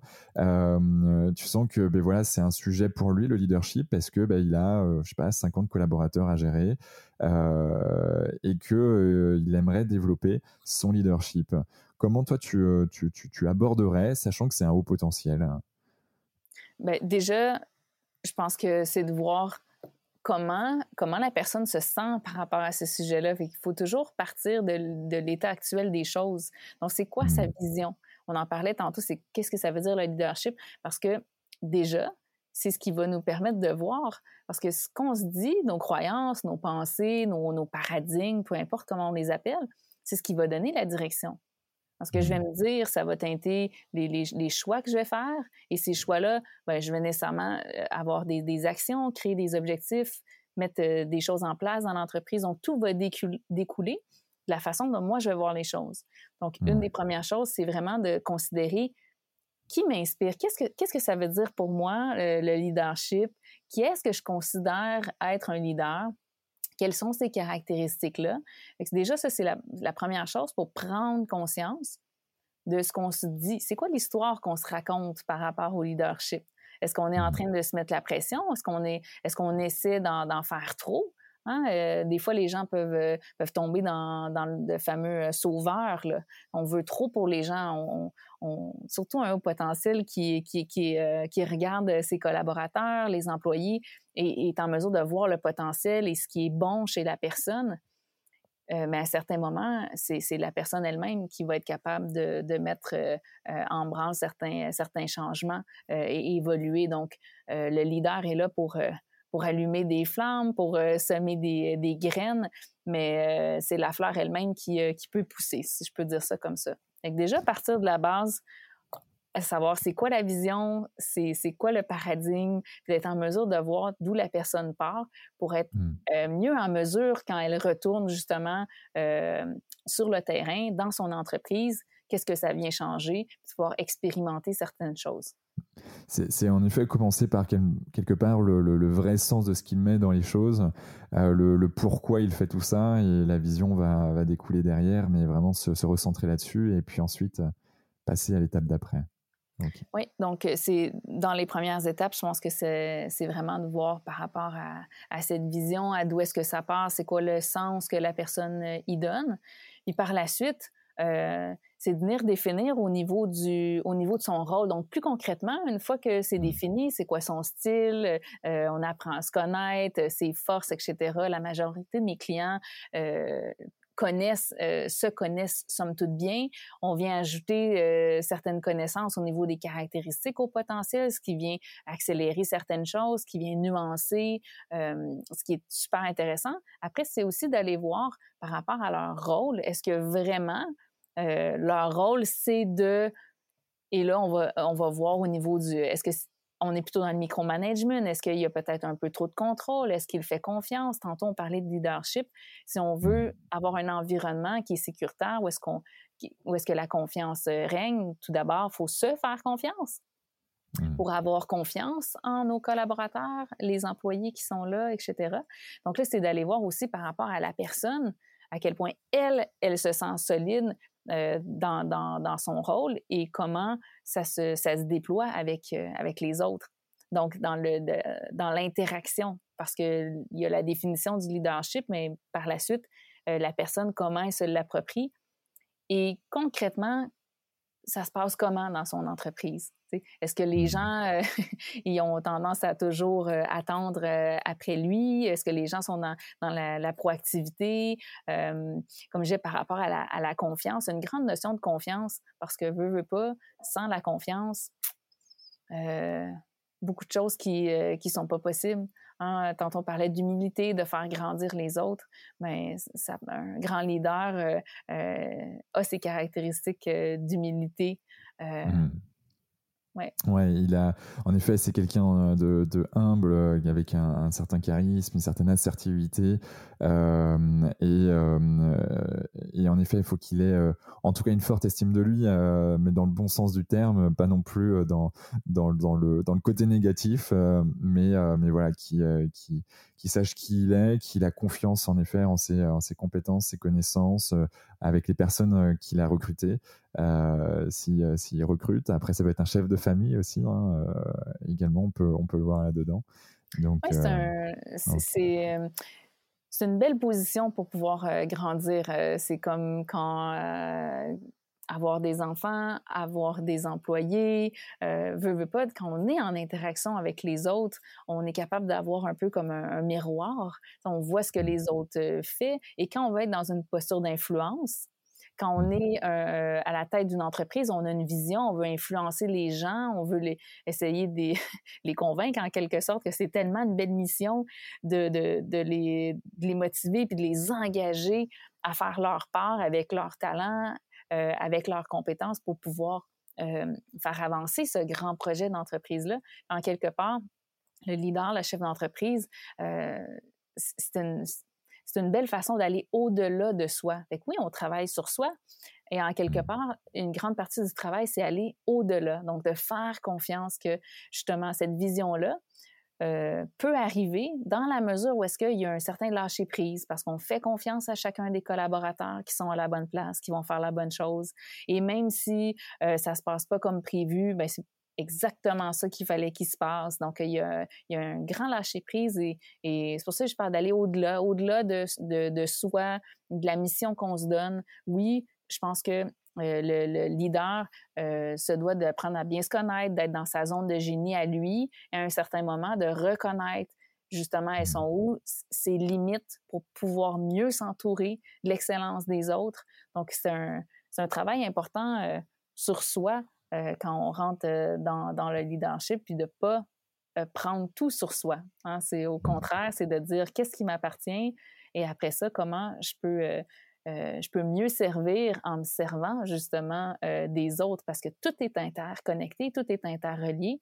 Et quand on comprend ça, là, on peut arriver à l'acceptation puis à laisser place aussi au miracle arriver parce qu'on ne peut pas tout contrôler. pas grand-chose qu'on contrôle, de toute façon. c'est clair. Euh, mais, mais du coup, tu, tu as évoqué le lâcher-prise. Euh, comment, euh, comment toi, tu, tu, arrives à lâcher prise Est-ce que tu as des outils, des, des techniques particulières? Ça dépend toujours de ce qu'on entend par lâcher prise. si on lâche prise complètement sur certaines choses, ça se peut que ça ne soit pas utile, hein, dans le sens où est-ce que il faut bien choisir le moment euh, où est-ce qu'on va lâcher prise sur certaines choses. Et si on lâche prise sur tout, puis que tout, euh, tout tombe, euh, ce ne sera pas nécessairement utile. Donc, je pense qu'avant tout, c'est savoir c'est quoi qui va avoir le plus d'impact? Sur quoi je peux arriver à avoir un certain lâcher prise. puis c'est pas un terme nécessairement que j'affectionne parce que, bon, j'ai l'impression que lâcher prise, c'est un c'est un grand terme. Est-ce, que, est-ce qu'on a vraiment pris sur quelque chose? Ça dépend vraiment de ce que la personne euh, ressent. Mmh. Euh, et je pense que souvent, en tout cas, de ce que je vois aussi pour le haut potentiel, donner un sens aux choses. Et donner un sens, c'est aussi de, vouloir comprendre. Mais des fois, on, aime ça, comprendre. Mais des fois, il n'y a rien à comprendre aussi. C'est là où est-ce mmh. que euh, je pense que ça relève aussi de certaines croyances, d'une certaine philosophie de vie qui peut être impactante, qui peut nous amener à être un peu plus dans, dans cet état de lâcher prise. moi, je parle plus de flow, de la fluidité, d'être dans la légèreté. Hein, c'est plus des termes que je vais utiliser qui sont comme des indicateurs pour nous permettre de savoir si on est dans la bonne direction? Est-ce qu'il y a de la résistance? Est-ce que c'est difficile? Est-ce que je sens que j'essaie d'avancer? Puis, euh, il y a des freins, il y a des obstacles, tu sais. Mais quand mmh. on parle de lâcher prise, pour moi, c'est plus une notion de dire, mais qu'est-ce qui se met dans le chemin? Qu'est-ce que la vie me montre là en ce moment? sais? Parce qu'après tout, ce n'est que des indicateurs. C'est ça qui est intéressant. Tu sais, je fais le lien tantôt avec la méditation. Il y a des nuages, mais est-ce que, est que je m'accroche aux nuages ou je les, je les laisse passer? comme les pensées quand on médite? Mais c'est la même chose dans, la vraie vie, c'est de dire, est-ce que je m'attache à, cet obstacle-là ou hmm. j'essaie de voir qu'est-ce que je suis en train d'apprendre de ça, en quoi ça m'est utile. C'est un indicateur, c'est un message, puis de le, laisser aller. Donc, lâcher prise ou, détachement, tu sais, il y a comme quelque chose d'intéressant par rapport à ça. Oui, il faut aller faire du kitesurf du coup, hein, parce que le kitesurf, pour ceux qui ne savent pas, c'est euh, une sorte de grand cerf-volant avec des lignes, une barre et une planche euh, quand on est sur, sur l'eau. Et, euh, et, en fait, ce qui, est, ce qui est assez exceptionnel avec ce sport, c'est que on est, ben, on est dans, dans plein de milieux, on est dans l'eau, mais on est aussi, il y a l'air qui est autour de nous et, et, potentiellement la terre. Donc là, il faut faire attention. mais, mais en soi, c'est des lignes et qui fait que si on tire trop la barre vers nous, euh, si on s'accroche trop, bah, en fait, automatiquement, on prend de l'air, donc on, va accélérer, voire se faire projeter carrément euh, ben voilà, de, notre planche, et, donc en gros, on va se rétamer euh, dans l'eau ou, ailleurs. donc, donc en gros, c'est vraiment ça qui est, important de prendre en compte, c'est que c'est vraiment être trouver le bon équilibre entre ben, la mer d'un côté, le vent de l'autre, pour pouvoir être en, ben, du coup en équilibre et avancer comme il se doit en étant dans la bonne position. Mais si on est trop euh, stressé, contracté et on, s'accroche trop, hein, je reprends l'exemple de tes nuages, si je m'accroche trop, ben en fait, euh, ça, ça va peut-être pas forcément dans le bon sens. Or, si je suis en mode un peu plus relax, un peu plus, euh, ok, je laisse venir, je saisis les opportunités, et puis quoi qu'il arrive, il y a des choses où, ben, en effet, si on a fait le maximum qu'on pouvait, ben c'est plus forcément de notre sort. Donc, donc voilà, ben, si ça m'arrive, ça m'arrive, et quoi qu'il arrive, il y a des choses ultra positives qui, qui vont arriver euh, derrière, euh, sans aucun doute. Oui, tout à fait. Puis euh, c'est un peu ça l'idée de, de, lâcher prise. Quand on a besoin de lâcher prise, je pense que c'est de donner du sens à ce qui est là. Et puis la métacompétence à acquérir, c'est au quotidien, en prévention, pour ne mmh. pas être obligé de lâcher prise, mais c'est vraiment de venir valider qu'on est dans une énergie de fluidité. Ouais. Et quand on a ces repères-là, puis qu'on a ces indicateurs-là internes, on est, on est en mesure, en fait, de savoir, ben, est-ce qu'on s'en va dans la bonne direction? Parce que c'est vraiment le lâcher-prise, finalement, c'est quand on s'est rendu en quelque part, mmh. et là, il y a eu de la résistance, il y a eu quelque chose d'inconfortable. Ouais, bah, ça me fait penser un peu euh, au moment où on s'est euh, on s'est vraiment vu en présentiel, Marie-Ève, où, euh, quand je suis arrivé sur Nantes à l'aéroport où ma valise était à Barcelone au lieu d'être avec moi et, j'aurais pu quelque part péter gentiment un petit câble et dire mince voilà tout est contre moi, j'ai pas de valise, je vais rester trois jours du côté d'Angers, j'ai un congrès un congrès national en plus, deux jours de formation animée sur la gestion du stress. Et puis, euh, et puis, puis en fait, euh, je me suis dit que, ben voilà, de toute façon, j'étais euh, dans une démarche bah, de, gestion du stress optimale parce que j'avais deux journées de formation quoi qu'il arrive. Et puis, puis voilà, je me suis mis en mode je lâche prise et puis quoi qu'il arrive, j'ai fait le maximum que je pouvais faire. Et qu'est-ce qui est arrivé? C'est que, ben, en fait, on a mangé ensemble. Tu m'as dit, tiens, ça serait bien que tu ailles chez Devred. Et puis en face, il y a Galerie Lafayette. Tu vas pouvoir acheter deux, trois choses si tu veux. Euh, bon, je connaissais peu Angers, donc du coup, j'y suis allé. Il s'avère qu'il y avait trois jours euh, où tout était à moins 50% dans ces deux magasins. Donc, je tombe dans le bon jour, d'autant plus que je voulais acheter en fait euh, des nouvelles chemises et un nouveau pantalon quelques jours avant. J'achète et en fait, la compagnie aérienne va me rembourser la totalité de, des vêtements que j'ai achetés. Donc, en gros, ben, je suis, je suis complètement gagnant et puis euh, ça n'empêche que j'ai pu, euh, j'ai pu faire ce que j'avais à faire du côté d'Angers. Donc, euh, donc voilà, quand on est dans le lâcher prise et qu'on a peut-être le, la bonne lunette, la bonne couleur ou, ou en tout cas le, le, bon angle, derrière, en fait, on, voit la vie complètement différemment et on peut vraiment transformer ben, quelque chose qui peut forcément, pas forcément nous, nous aller, nous peser, à quelque chose qui nous transforme et qui nous fait avancer. Oui, tout à fait. Puis c'est le, mot qui me vient quand, quand tu parles, c'est vraiment opportunité. Puis c'est vrai que des mmh. fois, à un certain moment dans, dans nos vies, tu sais, moi, je, je l'ai déjà vécu, on a beau se dire oui, mais je pourrais voir ça différemment. Euh, euh, il, me suffit de, d'avoir des pensées qui sont plus positives, puis ça va bien aller. Mais il, sais, il faut quand même voir par rapport au contexte, mais de façon générale, quand ça va bien, effectivement, c'est de dire, ben dans le fond, le lâcher prise, est-ce que c'est pas tout simplement de voir d'une autre façon, d'ouvrir les possibilités? Euh, mmh. Puis finalement, ben, il y a toujours quelque chose qui, euh, euh, de bien qui, qui en ressort. C'est juste que, encore là, je parle d'une certaine humilité, de dire ici, maintenant, je sais, je sais pas qu'est-ce qui m'attend, mais ça va être quelque chose de mieux. C'est juste que j'arrive pas à le voir maintenant. Mais dans quelques jours, peut-être, je vais avoir la réponse. Puis tu vois, dans ton cas, ben, tu as avancé, puis euh, il y, a des super nouvelles, c'était même euh, avantageux. Mais sur le coup, c'est mmh. quand on reste pris dans l'émotion puis dans notre mental, puis on essaie de comprendre. C'est pour ça tantôt je parlais de comprendre. Des fois, c'est pas d'essayer de comprendre, on va le comprendre peut-être plus tard. Juste de faire confiance qu'il y a quelque chose de mieux qui est là. C'est dans, c'est mmh. beaucoup dans la philosophie de vie, dans, ce qu'on se dit, dans la façon de voir les choses qui peuvent être euh, aidantes ou pas. Ouais, j'écoutais un podcast il y, a, quelques mois maintenant. Euh, c'est le patron euh, d'Accor. Accor, c'est les, hôtels. Bon, c'est euh, un, un, groupe juste énorme. C'est l'ancien entraîneur, ancien président de, du Paris Saint-Germain au football. Bon, bref, c'est quelqu'un de d'assez connu et, et, qui est reconnu pour tout ce qu'il a fait de positif dans le milieu entrepreneurial, mais pas que, notamment pendant la Covid-19 auprès de ses collaborateurs. Et en fait, il disait un bon moyen pour moi de ne pas stresser, c'est toujours de me dire est-ce que j'ai fait le maximum que ce que je pouvais faire vis-à-vis de cette problématique? Si la réponse était oui, bon ben quoi qu'il arrive, je peux plus rien faire de plus quoi. et donc du coup, ben voilà, j'accueille et puis je fais au mieux et on fait au mieux avec l'équipe que j'ai derrière. Et, donc en effet, je pense que c'est une bonne philosophie et il a ça depuis qu'il est tout jeune et, quand on voit son parcours euh, aujourd'hui, on se dit que c'est peut-être bon à prendre.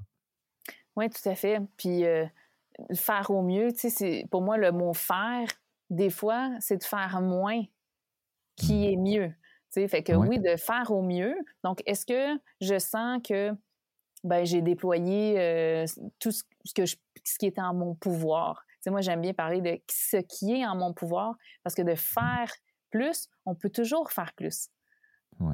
En quelque part, on peut toujours rester un peu plus tard, faire plus d'heures, aller chercher plus mm. de clients. Euh, euh, la notion de faire aussi, il faut rester vigilant. Et oui, je pense que c'est une super belle philosophie de dire est-ce que j'ai fait euh, tout ce que je pouvais faire, mais ce qui est en mon pouvoir. Parce qu'à un certain moment, c'est là aussi où est-ce que faire le lien avec l'épuisement professionnel aussi, c'est de dire ben, il y a une certaine limite. Alors là, des mmh. fois, où est-ce qu'on peut tomber justement dans la notion du leadership, hein, pour faire le lien avec ça, c'est de dire comment je peux amener euh, les autres aussi à embarquer dans, la cause. fait que de, faire de son mieux en étant dans une position de leadership et d'influence, c'est d'amener les autres à faire. Donc, plutôt que de faire plus, c'est d'amener les autres à vouloir aussi être, euh, être plus engagés, euh, puis que ça fasse du sens finalement pour tout le monde. Et la façon, une des façons de le faire, c'est de, de, le rattacher encore là au sens. Parce que mmh présentement, les gens euh, euh, sont plus déconnectés hein, avec les confinements. Euh, ça, ça, commence à, ça commence à durer là, quand même. Hein. Donc, cette perte de sens, parce qu'on est, on est des, des, des êtres sociables, on aime être avec les gens, connecter. donc, ça devient plus difficile. Donc, il y a une grande perte de sens de façon générale. Fait que c'est d'amener, c'est de comment amener les gens à rester connectés, et, pas mmh. s'isoler. Que déjà, ça aussi, c'est de, réunir les gens, de faire en sorte. que tu fais toute partie de la, notion de leadership et autour d'un intérêt commun. Et souvent, cet intérêt commun-là va être au-delà de. Donc, oui, l'entreprise a une mission, euh, sert euh, un certain marché, une industrie, mais au-delà de ça, mmh. qu'est-ce qu'il y a au-delà de ça? Parce que quand quand la personne, le, chef d'entreprise, sera plus nécessairement présent, soit parce que la personne prend sa retraite, les gens décèdent, il y a plein de mouvements qui se font, mais c'est de penser aussi, je voyais ça cette semaine avec un client, la notion de dire, oui, mais il y a un certain héritage. Comment on peut arriver à penser à plus long terme? Puis ça, mmh. ça a des impacts surtout sur les choix au niveau de, l'environnement. Euh, euh, nécessairement, tous les choix vont être teintés. Donc, de plus être dans euh, cette notion de maintenant. Donc, on est en train de faire quelque chose et c'est quelque chose de grand qui s'inscrit dans, quelque chose d'encore plus grand. Et ça, ça permet aussi aux, humains, je vais dire, à aller au-delà de soi. Puis c'est un peu ça l'idée pour moi de, du leadership, c'est d'aller au-delà de soi, puis de permettre aux autres aussi de pouvoir euh, le faire.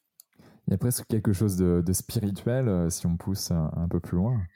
Oui, tout dépendant de la notion de chacun. Moi, je ne je suis pas une personne qui va parler euh, de religion, mais la notion de spiritualité, c'est pour moi tout simplement de constater que ben, les humains, on, on, a une certaine limite. Je vais dire ça comme mmh. ça. Euh, donc, euh, après nous, il va en avoir d'autres. Euh, puis c'est pas, on va souvent parler de sauver la terre. Ben, on va pas sauver la terre là. Dans le fond, c'est les humains qu'il faut sauver parce que quand nous, on sera pas là, ben la terre va, probablement l'être encore si on l'a pas tout détruit. Puis hmm. si on regarde historiquement parlant, la terre a été là bien avant que les humains soient là. Hmm. Donc, si on revient de façon très scientifique, ben tu vois, le, le, sujet reste pratiquement le même. Alors, ça dépend, tout dépendant euh, de, des personnes. Je pense que c'est de s'approprier cette notion puis de dire est-ce que c'est spirituel, est-ce que c'est scientifique, est-ce que c'est un peu des deux?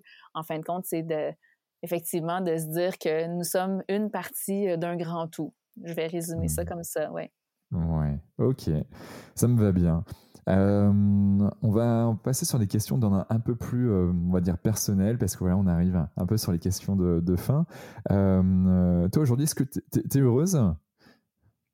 Globalement, oui. Je pense qu'avec tout, le, tout le, chemin que j'ai fait, j'arrive à un endroit dans ma vie où est-ce que je me sens de plus en plus euh, moi-même, de plus en plus en mesure de, reconnaître euh, où est-ce que je peux avoir le, plus grand impact, où est-ce que je peux contribuer le plus, euh, être le plus heureuse. Parce que c'est en, faisant ça, finalement, que j'ai la plus grande contribution. Mmh autant pour mes proches en étant présente, euh, autant pour la société, euh, pour la planète en étant euh, à la bonne place. Donc oui, de façon générale, je, sens que je suis à la bonne place et c'est un chemin de vie, c'est une mission que, que, je me donne de grandir, d'évoluer comme ça en conscience et en cohérence. Alors, je pense que mmh. ça va juste aller en augmentant. Yes. Et, du coup, euh, ouais, comment tu comment tu veilles à, ce euh, à ce bien-être et au fait d'être le, le bah, de tendre à un certain bonheur quelque part. Euh, comment tu comment tu regardes? Est-ce que tu as des jauges particulières, des indicateurs qui disent oui là je suis je suis bien, là je suis pas bien, donc du coup il faudrait que je mette un peu plus de ça et de ça? Ouais, ben moi c'est sûr que dans dans ma pratique, j'ai développé plusieurs choses. Notamment, il y a, euh, il y a une genre de, de, processus, de méthodologie euh, que j'avais nommé la planification multifacette, là, qui tend à changer de nom parce que je trouve que c'est un, un, peu carré, mais il y a vraiment une façon euh, de, de, travailler avec les gens que j'ai développé pour leur permettre de voir justement c'est quoi leurs propres indicateurs, leurs propres repères, d'être vraiment en mesure de savoir qu'est-ce que ça veut dire pour moi, hein, le bonheur, le succès, comment que ça se déploie au quotidien.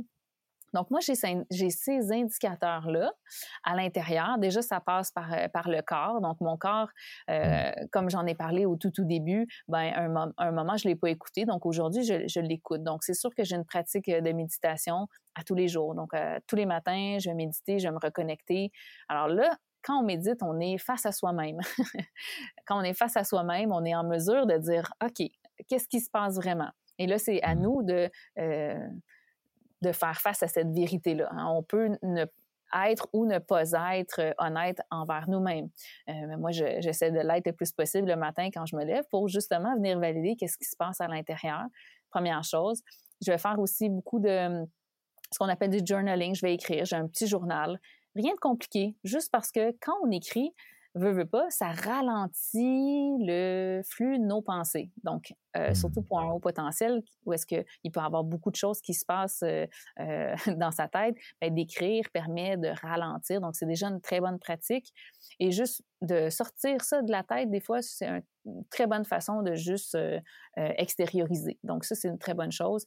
je dirais aussi qu'une autre bonne pratique, c'est pas juste de le faire pour moi, mais avec les autres aussi de vraiment m'assurer un peu à tous les jours de ne pas laisser les, euh, les, les, des non-dits ou des choses qui sont inconfortables. Avec vraiment d'apprendre à dire qu'est-ce qui est là maintenant, d'échanger avec l'autre, puis de voir, euh, parce que comme je le disais précisément, c'est avec les autres qu'on grandit, c'est nos miroirs. Donc si je laisse les, euh, les choses sans en parler, ben, il va y avoir des accumulations.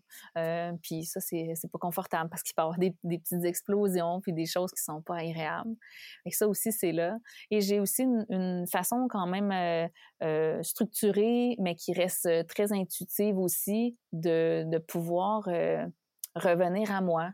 Donc, autant dans mon entreprise que dans ma vie personnelle. Donc, c'est sûr que travaillant avec euh, beaucoup d'entrepreneurs, ben, on regarde au niveau des objectifs d'entreprise, etc.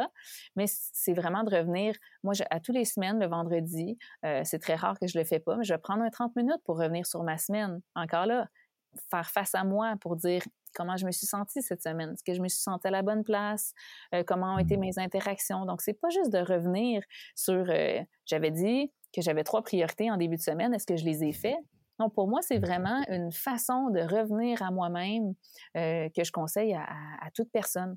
Parce que plus on est en contact avec soi, plus on est capable de se connecter, plus on est capable de dire effectivement, est-ce qu'aujourd'hui je suis en mesure de répondre à cette question-là? Est-ce que je me sens bien? Est-ce que je suis heureuse? C'est quoi mes, mmh. euh, mes indicateurs? Donc ça, c'est important de le faire. Puis de toute façon, il va y avoir des indicateurs qui vont, euh, qui vont évoluer et qui vont changer, puis c'est correct. mais je pense que ça se passe beaucoup dans le ressenti. Si on passe trop par la tête, puis qu'on a des critères, un peu comme euh, une, to-do list ou une checklist, on, ah, ben, si je, je, rentre dans ces 10 critères-là, je suis heureux. Une mmh. chose qui, euh, qui, est importante pour moi, c'est d'éliminer ce qui est conditionnel aussi. Tantôt, je parlais de moment présent, ben encore là, plus je suis dans le moment présent, même si je suis une personne qui tend à avoir des idées, d'être visionnaire, j'adore ça explorer au niveau créativité, mais il reste que ici, aujourd'hui, maintenant, si je suis en mesure de, revenir et d'avoir le moins de, choses qui sont conditionnelles, c'est-à-dire quand je vais avoir euh, X clientèle, quand je vais avoir X chiffre d'affaires, euh, etc. moi, j'ai la chance d'avoir euh, quelqu'un dans ma vie avec qui ça va extrêmement bien, mais ça pourrait être ça aussi. quand je vais avoir un partenaire amoureux, qu'est-ce qui va se passer? c'est vraiment d'aller valider dans ces rêves, dans ces aspirations-là, qu'est-ce qui est là? Et de savoir comment je peux les faire vivre au quotidien. Donc, c'est quoi ce besoin-là? C'est quoi les mmh besoins fondamentaux qui euh, sont révélés dans ces aspirations-là que je peux vivre aujourd'hui? Pour moi, ça, mmh. c'est une des grandes euh, clés euh, du bonheur. ok, merci. Bah, je pense qu'on a de quoi faire et, on a des, réflexions, en tout cas, derrière qu'on peut, qu'on peut se poser. comment tu progresses, toi? Écoute, progresser, ça peut être euh, sur plusieurs sphères. Euh, là où est-ce que des fois, moi, je peux tendre à, tomber dans, dans, un piège, euh, c'est de vouloir progresser sur des, sur des indicateurs qui sont très rationnels ou qui sont très chiffrés, en fait. Donc, ma façon de, de savoir si j'ai si j'ai progressé, ben oui, certainement, il va y avoir des, des indicateurs. Euh, par exemple, je vais avoir, euh, tantôt je parlais de chiffre d'affaires, X nombre de clientèle. Donc, ça, c'est des indicateurs qui sont très intéressants. Mm-hmm. Mais moi, mes premiers indicateurs vont être au niveau du savoir-être. Donc, si je veux savoir que j'ai progressé, mais ben, je vais mettre fixé des intentions, des objectifs, et je vais m'assurer de pouvoir y revenir. Parce que de progresser, il faut bien partir d'un point A il faut tendre vers un point B. Alors pour moi, la progression, ben, ça prend d'être quand même un peu euh, structuré à ce niveau-là. Parce que si on veut savoir qu'on a progressé et qu'on n'a pas d'indicateur, c'est un peu difficile. Donc, quand je sais que j'ai progressé, c'est que je me suis fixé certains objectifs et je sais aussi ce que ça va, en parenthèse, goûter à la fin. Comment je vais me sentir? Qu'est-ce qui va avoir changé? Donc, il faut quand même bien dans la progression venir dans quelque chose de très réaliste. Parce mmh. que sinon, on se perd un peu dans le rêve. Euh, puis, euh, on, des fois, on peut se fixer des objectifs qui sont beaucoup trop ambitieux. Et c'est juste parce que dans la fixation de ces objectifs-là, finalement, on était très ambitieux, puis finalement, c'était pas réaliste. ben, on n'y arrive jamais, puis on pense que peut-être on n'est pas bon, ou finalement, ça joue sur notre confiance, puis sur notre estime, puis finalement, c'est soit qui était trop ambitieux ou que par rapport aux moyens de nos ambitions, ben, ça prenait plus, plus de personnes pour nous aider notamment à atteindre cette vision-là. Donc, c'est d'aller voir c'est quoi les paramètres euh, dont on a besoin, des ressources qu'on a besoin pour atteindre ces objectifs-là. Puis la progression, ben, c'est le point A aujourd'hui, aller au point B que je me suis fixé. Et ce n'est surtout pas euh, juste des, euh, des, indicateurs qui vont être chiffrés, rationnels, la progression aussi, ça se passe beaucoup pour moi et avant tout à l'intérieur dans notre, dans notre savoir-être parce que, comme on le disait aussi euh, précédemment, c'est ça qui joue. Ah, c'est ça qui va faire en sorte que nos décisions vont être différentes, nos actions vont être différentes. Ouais, ok. Bon, je pense que c'est clair aussi. Euh, j'aime bien poser une question qui est ben, quelle est toi ton, une sorte de journée type du lever au coucher euh, de Marie-Ève ou euh, voilà, est-ce que tu as une routine, euh, des routines particulières à certains moments précis de la journée ou pas du tout et c'est complètement ok et qui au final fera de quoi qu'il arrive avancer le sujet et la question? Mm-hmm. Oui, mais c'est certain que ça peut varier. Tu sais, présentement, bon là, je suis, je suis arrivée en France il y, a, il y a quelques mois, donc il y a beaucoup de changements, beaucoup de transitions. J'essaie d'être très vigilante par rapport à ça parce que quand on est en période de transition, euh, c'est normal que nos habitudes, euh, nos routines, nos rituels, euh, peu importe comment on les nomme, soient différentes ou soient un peu chamboulées. Donc, ce qui fait en sorte qu'aujourd'hui, ben, il, y a certaines choses que je faisais avant que je fais plus ou que je tends à réintégrer parce qu'il y a eu beaucoup, beaucoup de transitions. Mais s'il y a une mm-hmm. chose, une chose qui me vient particulièrement, qui je pense peut être intéressant pour les gens qui nous écoutent, c'est de revenir de façon euh, intentionnelle justement dans ces transitions-là. Fait que peu importe où est-ce qu'on est, ce qu'on a comme habitude, euh, euh, comme rituel dans notre journée, comme routine, ben une qui est vraiment très utile pour moi, c'est entre les transitions. Par exemple, ben avant qu'on fasse l'enregistrement aujourd'hui de notre podcast, j'ai pris soin de venir déposer un peu une intention. Puis ça peut paraître très spirituel, mais en fin de compte, euh, c'est la même chose quand, par exemple, on rentre à la maison. Ah, il y a notre conjoint, conjointe, peut-être les enfants qui nous attendent. Mais c'est quoi la transition qu'on veut avoir? Pour moi, mmh. ça, ça permet de revenir dans, dans, le moment présent, ça permet de me reconnecter à mon corps et à vivre l'expérience que j'ai vraiment envie de vivre. Parce qu'au mmh. final, quand on arrive au bout, à la dernière journée, on est confronté à quoi? Au, moment présent, à la, dernière minute avec laquelle on, est avec nous-mêmes. Donc moi, je tends à me reconnecter à ça le plus souvent possible et avoir une présence qui va être de qualité pour moi et qui va avoir des impacts sur les autres. Donc ça, pour moi, c'est quelque chose de, très important. Donc à chaque fois qu'il y a une transition comme ça, euh, j'ai euh, mon petit déjeuner, ok, je m'en vais, je m'en vais au travail, parfait. Dans quelle énergie? Hein, dans quelle énergie j'ai envie euh, d'y aller, dans quel état d'esprit, et c'est ce qui va teinter tout le reste. Donc, je tends vraiment à avoir comme ça des petites transitions un peu dans toute ma journée. Ça, c'est quelque chose qui, qui s'applique un, peu partout, au-delà euh, au-delà d'autres choses que je fais, comme je l'ai mentionné, notamment euh, de méditer le matin quand je me lève. Ok. Et quelle était ton intention avec notre épisode, notre échange? Ben, écoute, il y, avait, plusieurs choses, mais notamment euh, euh, ben, l'intention par rapport au podcast, pour moi, c'était euh, d'amener, d'amener les gens à voir le haut potentiel comme étant tout simplement quelque chose qui qui est un fonctionnement différent, que ce n'était pas notamment une, maladie, qu'il y en a plus finalement qu'on peut penser, euh, puis d'amener de, l'ouverture. Fait que ma grande intention dans l'énergie, c'est vraiment d'amener les gens à, à, voir et à penser différemment par rapport à, à ce sujet-là. Puis c'est c'est ce qui amène euh, euh, certaines conversations, certaines interventions que je vais faire. si ça avait été euh, toute autre intention, ça, ça aurait... tu sais, si mon intention avait été de, de vendre mon, mon expertise, peut-être que j'aurais parlé, tu sais, ah, moi, je, je, fais tel programme, puis... Mmh. Tu sais, mais c'est pas ça du tout. fait que pour moi, ça, c'est une notion qui est très importante. Donc oui, l'intention peut être vraiment quand on est dans une notion de communication comme aujourd'hui, ben cette, cette euh, orientation-là par rapport à l'autre, parce que là, on est impliqué mmh. avec d'autres, mais quand on est avec soi-même, ça peut être quelque chose de différent. Notamment moi, ben le terme, c'est vraiment présence, ouverture, euh, puis d'amener la curiosité chez l'autre. Donc, euh, ça ressemble un peu à ça. bon, en tout cas, tu, tu, nous as distillé là, pendant presque une heure et demie déjà euh, un certain nombre d'idées, de, concepts, euh, en tout cas des choses où on a envie d'aller encore un peu plus loin. donc pour ça, pour ça, comment on fait pour te, pour te joindre d'ailleurs tu, as, tu as un site internet, on mettra dans les notes du podcast, tu es sur Facebook, LinkedIn?